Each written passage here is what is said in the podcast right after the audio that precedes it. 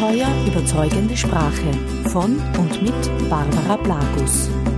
Hallo, liebe Hörerinnen und Hörer. Schön, dass Sie mit dabei sind. Hier spricht Barbara Blagus.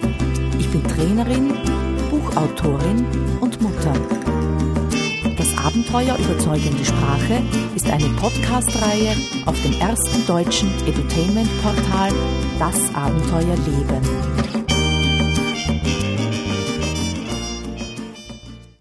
Herzlich willkommen zur zweiten Folge von Das Abenteuer überzeugende Sprache. In meiner Arbeit als Trainer und Coach werde ich oft gefragt, was soll ich tun, wenn ich eine Gruppe von Zuhörern habe, die gar nicht da sein will? In Verkaufstrainings erleben wir das ja immer wieder, oder wenn Sie oft von Menschen sprechen sollen, die sehr kritisch oder sehr skeptisch sind, wo Sie das vielleicht schon im Vorfeld ahnen, was passiert, wenn Sie mit einer neuen Idee kommen. Wie viele von Ihnen hatten schon einmal eine Idee, eine, eine großartige Idee und es nicht geschafft, ihr Gegenüber zu überzeugen? Ja, vielleicht sogar große Skepsis geerntet. Und ist es nicht manchmal höchst nervenaufreibend, dass die schwierigste Aufgabe dabei zu sein scheint, Menschen tatsächlich dazu zu bringen, überhaupt zuzuhören? Und haben wir nicht alle schon erlebt, wie unangenehm Gesprächspartner sein können, die die ganze Zeit nur nach dem berühmten Haar in der Suppe suchen, die danach suchen, was und warum dieses und jenes nicht funktionieren wird? Oder haben Sie vielleicht schon einmal erlebt, dass, wenn Sie so wirklich begeistert, so richtig völlig enthusiastisch von einer Idee sind, dass die Menschen dann erst so richtig skeptisch werden? Wenn Ihnen zum Beispiel jemand von einem Film erzählt, den Sie unbedingt sehen müssen, weil er einfach sensationell ist, wenn also jemand völlig, völlig begeistert ist, dass, wenn wir uns diesen Film dann ansehen, er irgendwie nie an diese Erwartungen herankommt? Fast so, als würde zu viel Begeisterung die Skepsis erst erzeugen? Unlängst hat mir eine Bekannte ein Buch empfohlen. Es sei das beste Buch, das sie je gelesen hat, und ich müsste es unbedingt lesen, und ich habe mich dann dabei ertappt, wie ich die ersten Seiten so lese und mir zwischen den Zeilen schon dachte, na ja, so toll ist es auch wieder nicht. Kennen Sie so etwas? Und was hat es also mit der Überzeugung so auf sich? Was macht den Unterschied, ob Menschen sich Glauben schenken oder nicht? Wäre es nicht großartig, wenn es einfacher wäre, wenn wir zum Beispiel einmal etwas für uns Wichtiges sagen und unser Gegenüber dann diesen Blick bekommt, der uns sagt, mhm, äh, so habe ich das noch gar nicht betrachtet? Und Ihnen dann zustimmt? Denken Sie einfach einmal an so eine Situation, an eine Situation, wo Sie genau das Richtige zum richtigen Zeitpunkt gesagt haben. Ein gutes Gefühl, oder? Nur war das jetzt ein Schuss ins Dunkle? War es ein Wunder oder einfach nur ein Glückstreffer? Wenn ich so an Überzeugungsarbeit und Skepsis denke, dann fällt mir eine Situation ein, ich habe einen eintägigen Workshop zum Thema Psycholinguistik besucht, das ist schon einige Zeit her, und wir standen so in der Pause zusammen. Der Vortragende stand mitten unter uns und erklärte etwas, irgendwelche neuesten Erkenntnisse auf dem Gebiet der Gehirnforschung. Er war ja der Experte und hatte zuvor zweifellos auch seine Glaubwürdigkeit aufgebaut. Nun, da stand auch ein anderer Teilnehmer daneben, die Arme verschränkt, das Kinn nach oben gereckt, mit höchst skeptischem Blick, der so viel sagte wie Ach so, ist das so? Beweisen Sie's. Und was tat der Vortragende? Das, was viele von uns in so einer Situation tun. Er sprach einfach weiter. Vielleicht mit etwas mehr Nachdruck, er wollte ja überzeugen, und er fand ein anderes Argument, ein besseres Argument, naja, zumindest klang's besser, und wir anderen konnten jedoch zuschauen, wie er langsam aber stetig an Terrain verlor.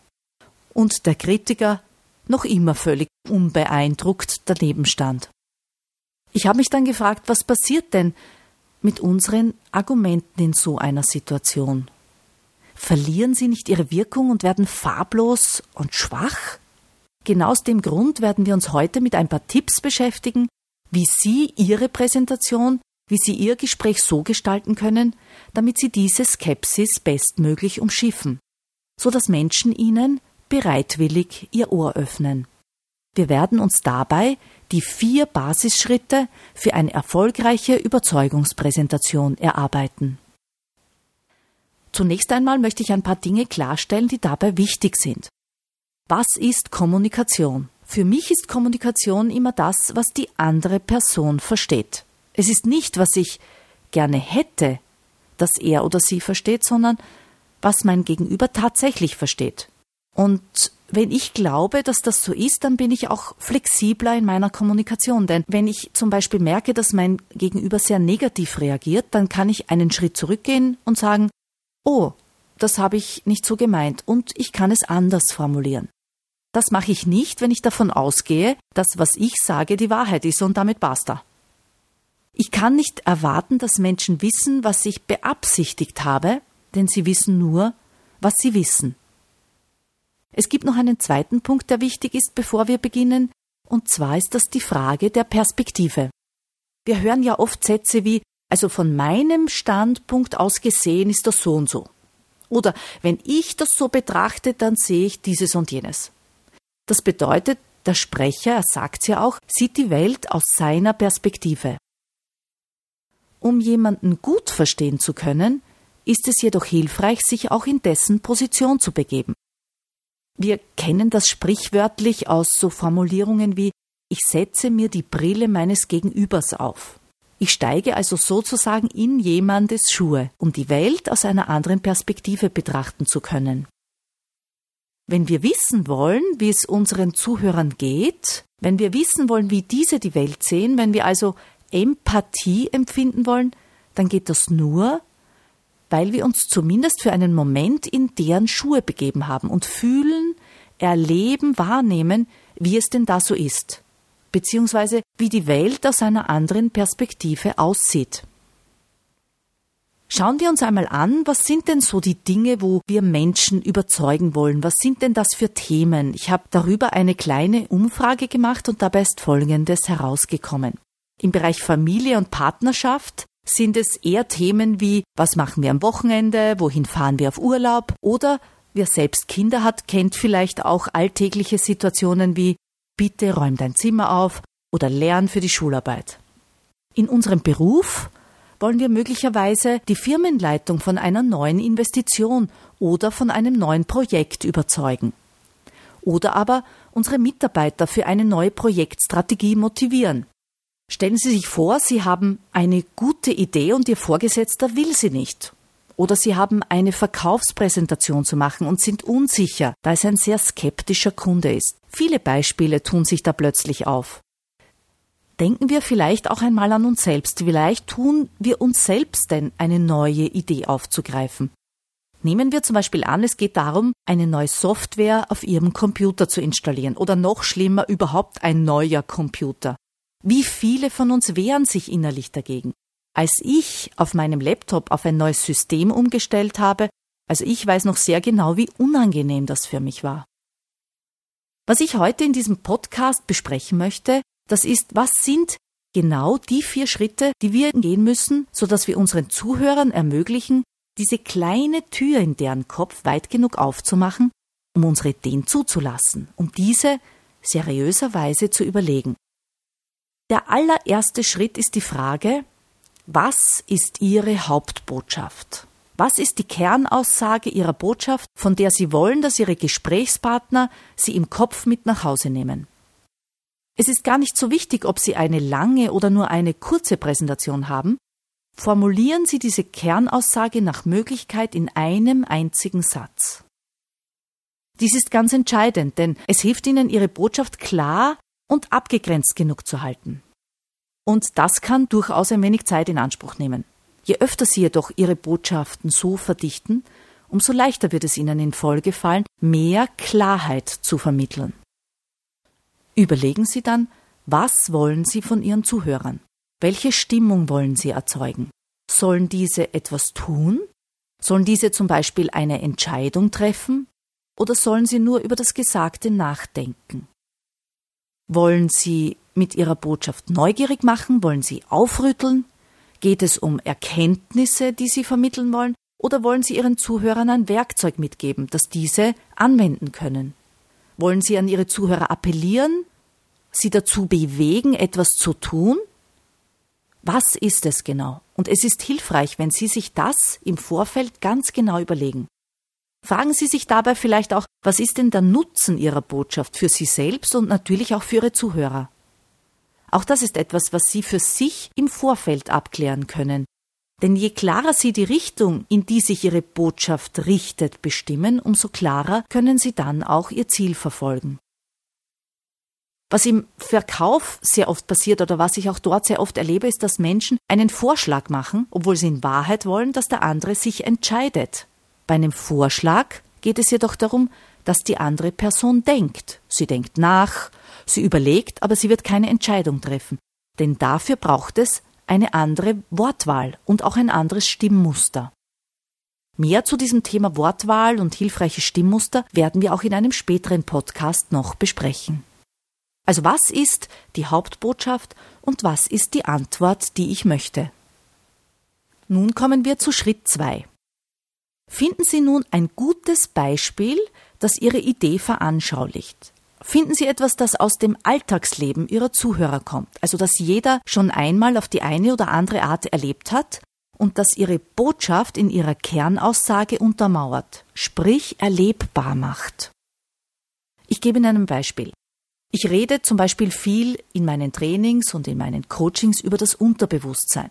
Jetzt stellen Sie sich einmal vor, ich stehe vor einer Gruppe von Businessmenschen in dunklen Anzügen und sage ihnen zum Beispiel, dass 95 Prozent all dessen, was sie tun, von Teilen ihres Gehirns gesteuert wird, über das sie wenig bis gar keine bewusste Kontrolle haben. Nun, Sie werden skeptisch sein. Ich kann sogar froh sein, wenn nicht die Hälfte meiner Zuhörer fluchtartig den Raum verlässt.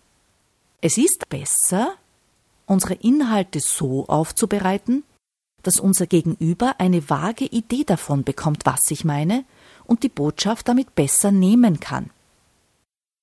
Nehmen wir einmal an, Sie suchen nach Ihren Schlüsseln. Wir alle haben das schon einmal erlebt, haben vielleicht Stunden damit verbracht, nach unseren Schlüsseln zu suchen. Nach einer Weile finden wir sie dann, konnten uns jedoch überhaupt nicht erinnern, den Schlüssel dorthin gelegt zu haben. Aber wenn Sie ihn nicht dorthin gelegt haben, wer war es dann? Oder ein anderes Beispiel, das auch jeder von uns in der einen oder anderen Weise vielleicht schon mal erlebt hat. Wir fahren mit unserem Auto eine Strecke, die wir oft fahren, und plötzlich sind wir da. Wir können uns an weite Teile der Fahrt vielleicht überhaupt nicht erinnern. Aber jetzt frage ich Sie, wenn Sie nicht gefahren sind, wer war es dann? Mit einem Beispiel machen Sie den Sachverhalt klarer als mit jeder Erklärung. Der dritte Schritt. Wie wir ja bereits wissen, haben wir es ja immer wieder mit Skeptikern zu tun. Und ich schlage Ihnen vor, gehen Sie grundsätzlich davon aus, dass Ihre Gesprächspartner skeptisch sind. Warum sollten Sie denn glauben? Warum sollten Sie von vornherein begeistert sein, außer Sie geben Ihnen einen guten Grund? Und da wechseln wir nun die Position. Nehmen Sie nun die Position Ihres Gegenübers ein. Setzen Sie sich die Brille Ihrer Zuhörer auf und fühlen Sie sich in deren Welt ein. Am besten funktioniert es, wenn Sie das wirklich bildlich machen und sich vielleicht sogar in einen anderen Sessel setzen, möglicherweise sogar in der Position Ihres Zuhörers. Und wenn Sie dann so überlegen, wenn Sie einer Ihrer Zuhörer wären und Sie haben jetzt Ihre Hauptbotschaft, was sind die Haupteinwände dagegen? Was sind die Gründe, die dagegen sprechen? Es ist wichtig, das zu wissen. Viele Motivationstrainer sprechen zum Beispiel über Ziele. Wenn du Ziele hast, dann wird dein Leben besser, schöner, dann bist du erfolgreicher etc. Und die Antwort, die sie erwarten, ist, setz dir Ziele, dann wird dein Leben besser, toller, anders. Was könnten jetzt einige Einwände sein, die dagegen sprechen? Manche könnten sich denken, wozu soll ich mir Ziele setzen? Ich kann in meiner Arbeit sowieso nicht selbst entscheiden. Wir bekommen unsere Ziele vorgegeben. Oder ich bin nicht der, der das Sagen hat. Bei uns entscheidet alles meine Frau. Oder ich bin bis jetzt auch gut ohne Ziele ausgekommen. Also wozu? Das ist ein Einwand, das spricht dagegen. Ein wichtiger Punkt, wenn Sie sich alle Einwände zu Ihrer Botschaft überlegen, ist, Sie müssen die Einwände nicht glauben. Sie sollen sie nicht einmal unbedingt für sich selbst für wahr halten. Es geht nur darum, dass Sie sie kennen. Achten Sie vielleicht auch darauf, sich von den Einwänden nicht beeinflussen zu lassen.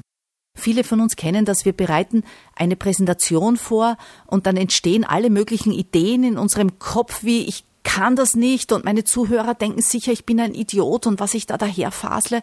Achtung! Wenn Sie das zu sehr glauben und beginnen nervös zu werden, dann tun Sie sich selbst keinen Gefallen. Denn dann können Sie Ihre Botschaft nicht mehr so glaubhaft rüberbringen, wie Sie sich das wünschen. Aber wenn Sie Ihre Präsentation vorbereiten, dann ist es eine gute Idee, sich über mögliche Einwände Gedanken zu machen. Gehen Sie bei den Einwänden ruhig bis ins Extrem.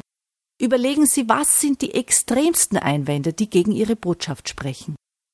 Der extremste Fall eines Einwandes ist, dass man Ihnen überhaupt nicht zuhört. Was tun Sie dann?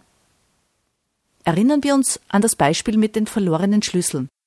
Das ist ein Erlebnis, das fast jeder von uns kennt und es untermauert, es beweist ihre Aussage auf eine leichter zu nehmende Art und Weise, als wenn sie einfach nur sagen, 95 Prozent der Tätigkeit, die wir täglich ausführen, sind unbewusst und von uns nicht willkürlich steuerbar. Wir haben Teile unseres Geistes, die Dinge tun, die außerhalb unseres Bewusstseins liegen. Teile unseres Geistes, die Dinge ins Gefrierfach legen, die dort nicht hingehören. Ich habe erst unlängst eine Sonnenbrille im Gefrierfach gefunden.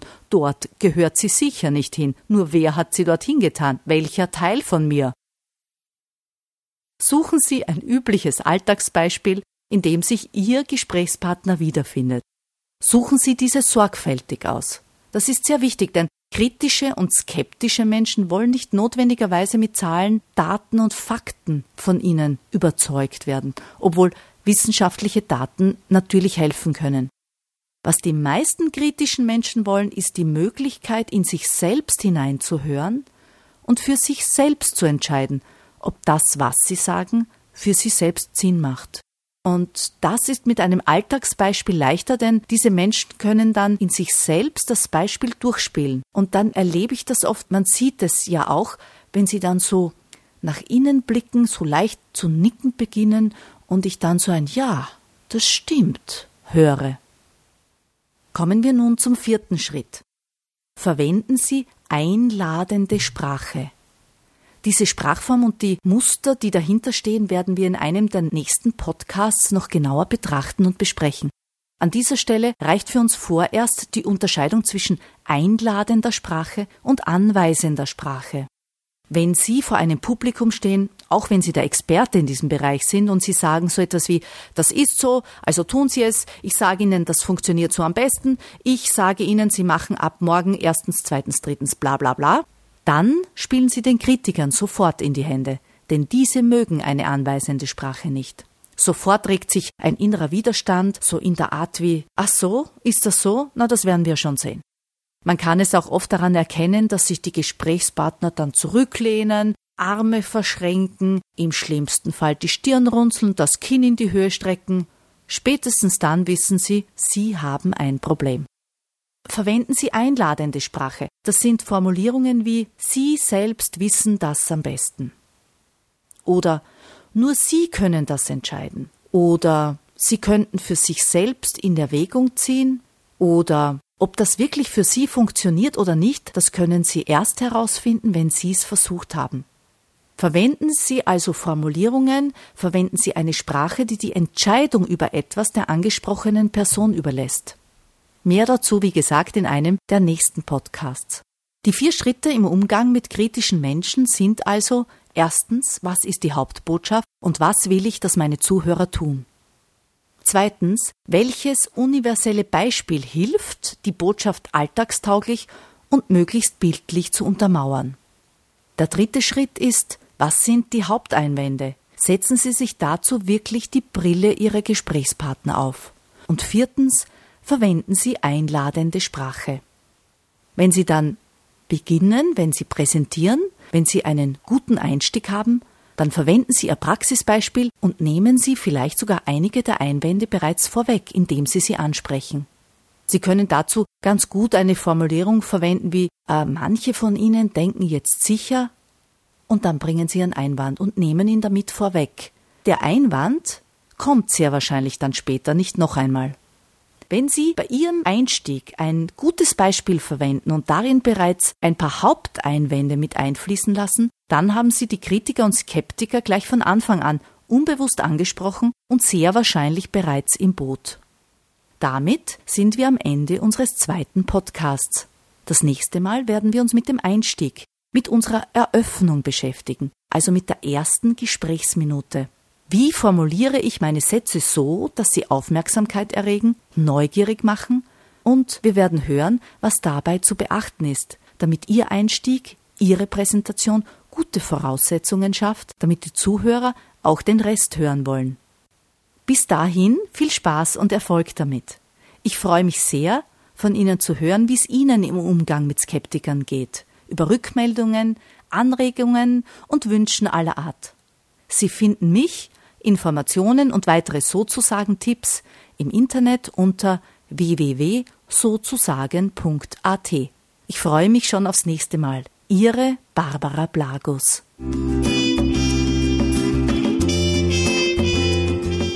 Dies war eine weitere Folge von Das Abenteuer überzeugende Sprache von und mit Barbara Blagus. Mehr über Trainings und Coachings zu den Themen überzeugende Sprache, Stimme und effektive Sprachmuster finden Sie auf meiner Homepage unter www.sozusagen.at. Alle Infos zu vielen anderen hörenswerten Podcasts finden Sie auf Das Abenteuer Leben, dem größten deutschen Edutainment-Portal.